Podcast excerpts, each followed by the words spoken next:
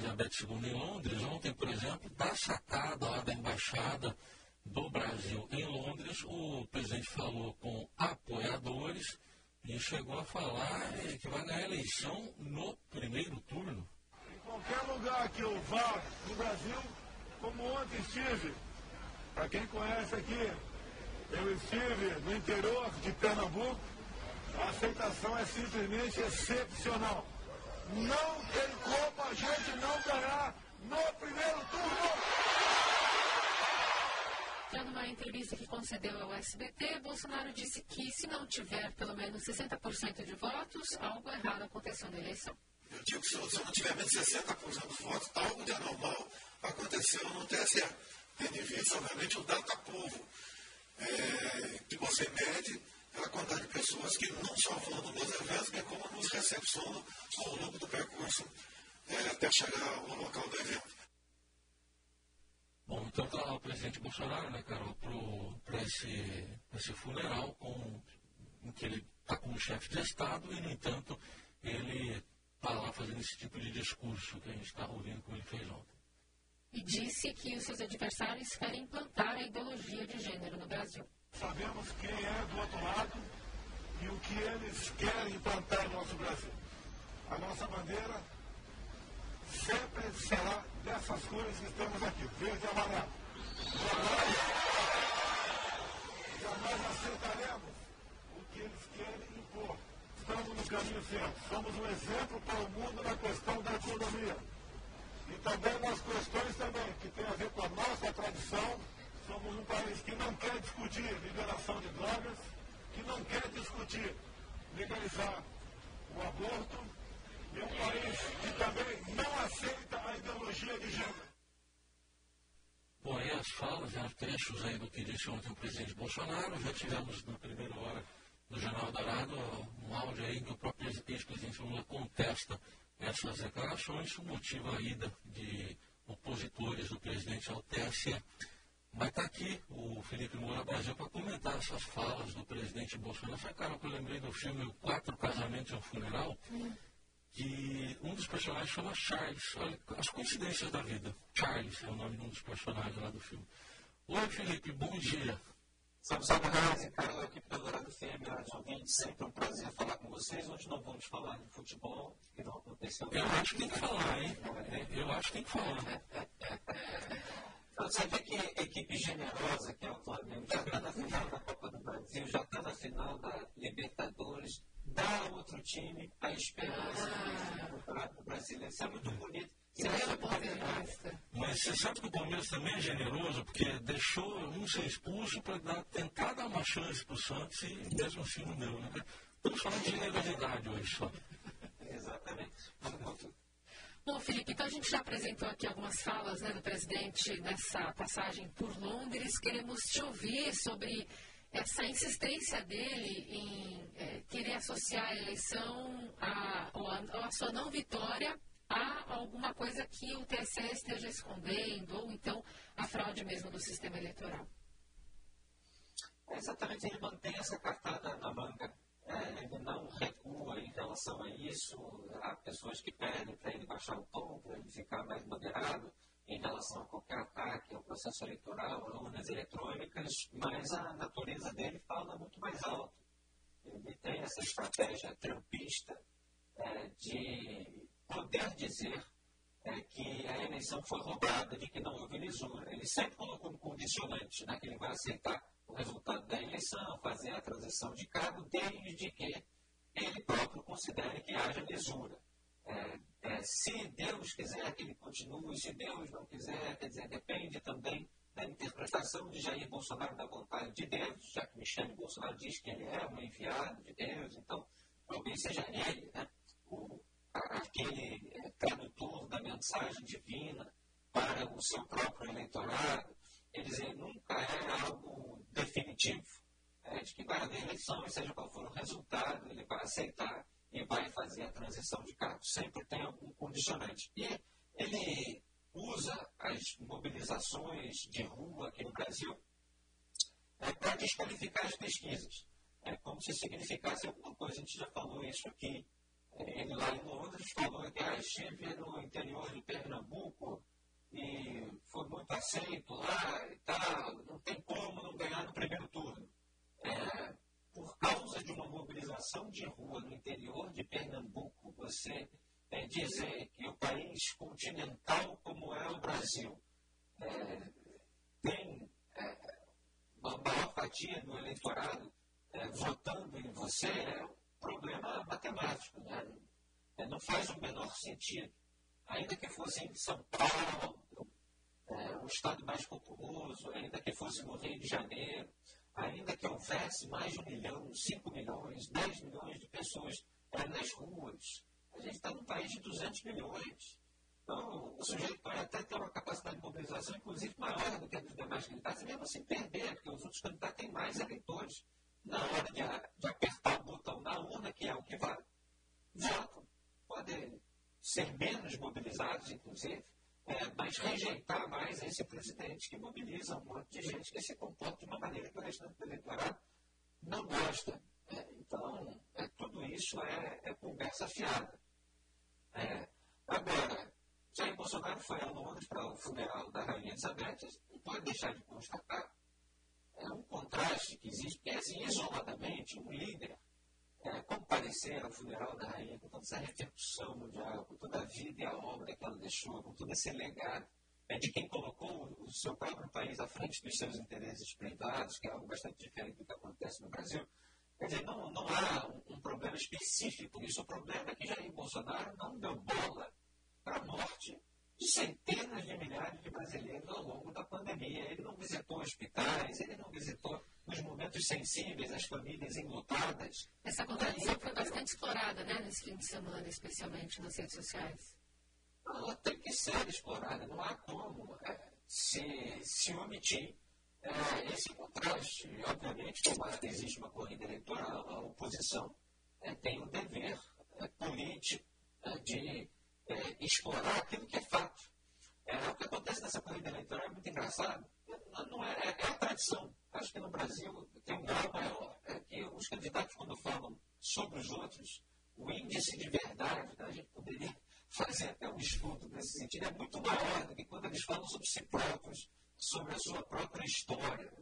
É, às vezes eu vejo o, o Lula falando do Bolsonaro, da presidência frágil, do orçamento secreto, da compra de imóveis com dinheiro vivo, é uma série de questões é, que estão corretas. Aí Bolsonaro fala do mundo, das etapas, como ele foi condenado, como foram manobras jurídicas que o salvaram é, a respeito disso, é, algumas questões envolvendo ali é, o campo dos valores, etc. São descrições muitas vezes corretas. É claro que um sempre acaba atacando mais o outro, distorcendo alguma coisa é, em seu próprio benefício.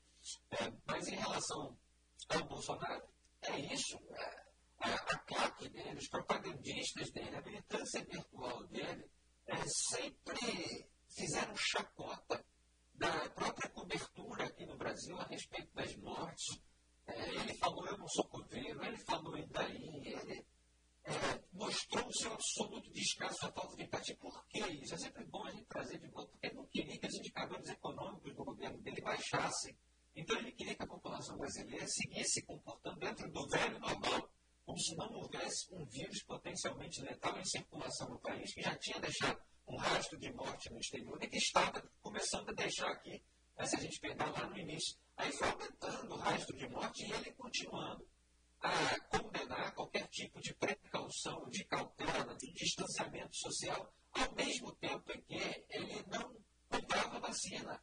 Ele atrasou a vacinação, botou o Brasil para para o final da fila, ignorando dezenas de e-mails da Pfizer. Quer dizer, tudo era uma contradição absoluta. E a desinformação sobre a vacina gerou agora uma queda na taxa de vacinação no Brasil, inclusive entre crianças. Quer dizer, o Brasil é que vinha é, combatendo determinadas doenças, agora tem o risco de essas doenças voltarem é, e terem um grau aí de infecção bem maior. É, é o presidente que fez tudo isso ele vai lá para o funeral de uma liderança internacional, faz lembrar, inclusive, o que o Lula fez com o BNDES, por exemplo. A gente vive num país pobre, é, muita gente de baixa renda e o dinheiro do BNDES, que é o dinheiro dos brasileiros para ser investido aqui, ele estava indo para o exterior. Um agravante de ir para ditaduras amigas. Ditaduras amigas do grupo político do então presidente Lula. Eles é, dinheiro para financiar a obra da Odebrecht na Venezuela. É, dinheiro para financiar o porto de Mariel em Cuba. Então, é, o dinheiro, em vez de ser investido no Brasil, estava sendo investido no exterior. O Bolsonaro, em vez é, de colocar a sua compaixão, que ele não tem, a sua empatia, que ele não tem, mas que um presidente da República deveria ter, em relação aos seus compatriotas, é, mortos, é, famílias enlutadas, etc., ele vai é, lá para o Reino Unido. E mesmo assim se comporta daquela maneira bolsonarista. Está lá dando gargalhadas, está lá sem a menor solenidade, está lá fazendo comício eleitoral na sacada. Ah, porque tem ali um, um, pessoal do país embaixo, já está lá gritando um monte de mensagem de campanha. É, tem aí a, a imagem já está circulando o encontro dele com o rei Charles III. É, ele encosta no rei, ele dá uma gargalhada. Então, quer dizer, não tem aquela compostura é, de um líder que está visitando alguém que perdeu a mãe. É, um país que está de luto, com filas quilométricas durante dias e dias para o velório da rainha. É, a gente não pode deixar de constatar essas obviedades, Carol. Sim. E, e, acho que é importante também falar sobre uma manifestação que ele fez nessa entrevista ao SBT sobre orçamento secreto, né? porque, enfim, falou o que queria ali sobre é, enfim, esse discurso eleitoral em relação às urnas eletrônicas e tal, mas ele, por exemplo, admitiu que o orçamento secreto mantém parlamentares beneficiados ocultos, né? Diz que não tem nada a ver com a história, mas a gente sabe que tem, porque esse modelo foi criado por meio de um projeto enviado por ele ao Congresso em 2019, após ter vetado uma proposta anterior e o veto ter, ter sido mantido no Legislativo, né? Enfim, ele está falando muito para apoiadores, né, nas redes e também nesses atos oficiosos. É, exatamente, ele continua falando aí para apoiadores. Agora, o orçamento secreto é um dos maiores escândalos, se não o maior, dos últimos anos e do governo dele. É, isso aconteceu justamente porque ele é, é um presidente frágil. Aliás, devia ter, trazido aqui é, trecho de uma entrevista do Abraham Weintraub. Olha só, o Weintraub é, se opondo ao Bolsonaro, à, à família Bolsonaro, é, dizendo que o bolsonarismo se corrompeu. É, ele estava apontando ali toda a sujeira desse governo e relacionando justamente aos problemas é, do telhado de vidro da família Bolsonaro, por causa daquilo que eles faziam nos gabinetes passados. Todo esse dinheiro vivo que circulou num esquema de funcionários fantasmas. E justamente é, o quanto o Poder Legislativo, sob o comando de Arthur Lira, na presidência da Câmara, é, se beneficiou desse processo, é, conseguindo abocanhar ali uma fatia grande do orçamento, justamente porque o Bolsonaro precisava dessa, dessa compra de apoio parlamentar, né, como se diz no jargão político, para não ser alvo do processo de impeachment. Ele ficou com receio. Estava tudo lá na denúncia do Ministério Público do Rio de Janeiro contra o Flávio de desviar mais de 6 milhões de reais é, da Assembleia Legislativa do Estado do Rio. É, depois ele foi lá, comprou uma mansão, aí teve muita dificuldade para explicar de onde vinha o dinheiro, mas esse é um país da impunidade, as coisas estão aí escancaradas, tinha foto do Fabrício Queiroz na boca do caixa pagando despesa do Flávio.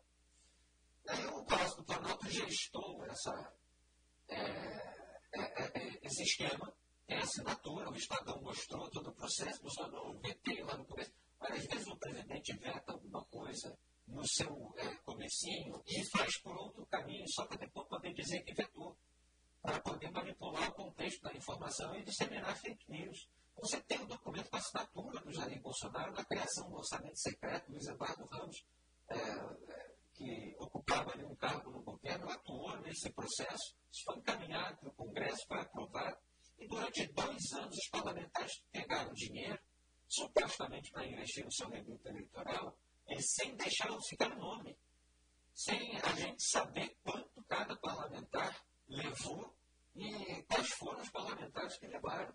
Precisou o Estadão né, esse esquema. é, isso ter desdobramentos, a Rosa Weber começar a pressionar em relação à transparência. Outros ministros, embora né, Bolsonaro pose de antissistema contra o STF, outros ministros lá do STF ajudando o Bolsonaro, pressionando a Rosa Weber a não suspender a execução das emendas de relator, portanto, o orçamento secreto. Aí ela fez um recuo, é, só cobrou mais transparência, não veio a transparência completa, é, se revelou ali o, o, o que dava, é, o que era mais comprometedor, os políticos evitaram revelar. Esse esquema continua acontecendo, vai ser difícil o desmame é, num eventual governo Lula, ou seja, quem ganhar a eleição, se o Bolsonaro perder, e o Bolsonaro é, ganhando, vai ser mais difícil ainda, tudo isso aí vai, tende a ser mantido. É, e são bilhões de reais, 16 bilhões e meio nesse ano, 19 bilhões de reais previstos para o ano que vem. Olha só, não há previsão para o ano que vem da manutenção do Auxílio Brasil em 600 reais. Está fora da lei de diretrizes orçamentárias. Mas o orçamento secreto está dentro. Essa é a prioridade. No Brasil dinheiro para parlamentar. A gente, gente aí querendo ser parlamentar, quer ver um dinheirão, tem mais um monte de penduricário, auxílio moradia, né? teve reportagem é, ontem sobre Eduardo Bolsonaro, embolsando aí auxílio moradia, tudo isso. É, os caras ganham tudo pago, não é só o salário. E ainda tem milhões de reais que eles podem pegar do orçamento secreto, botar no município do papai, do tio, do primo, do irmão, da aliada, que vai fazer um negócio com a empresa também, do amigo, do irmão, do tio. Quer dizer, é uma mata imensa é, o, o, que existe à disposição. É, então, é, é, triste que a gente vê é, uma liderança internacional que colocou o seu país à frente de tudo, que teve, nas palavras da primeira-ministra britânica, Liz Truss, devoção ao dever, nas palavras do Ray Charles III, uma de, devoção, é, até usou um adjetivo ali, porque é uma devoção que sempre aconteceu, melhor agora qual foi a palavra exata, mas repetindo também a devoção ao, ao poder. É, e o Ray Charles tem que falar para o seu povo é que ele vai ter isso também até o dia da sua morte, é, como, a, como a mãe teve. E aqui a gente não vê isso, a gente vê uma, é, uma ambição de poder, pelo poder, pelo foro privilegiado, pela blindagem e por todos os luxos que isso dá. É, não pelo interesse público, não pela defesa da pátria. A pátria sou eu. É isso que parece dizer é, o político no Brasil. Esse Felipe Moura Brasil, fazendo a abertura dessa semana, né, com essa agenda internacional do presidente da República, que a gente segue acompanhando direto de Londres já já. Obrigada, Felipe. Até amanhã. Obrigado, até amanhã. Tchau.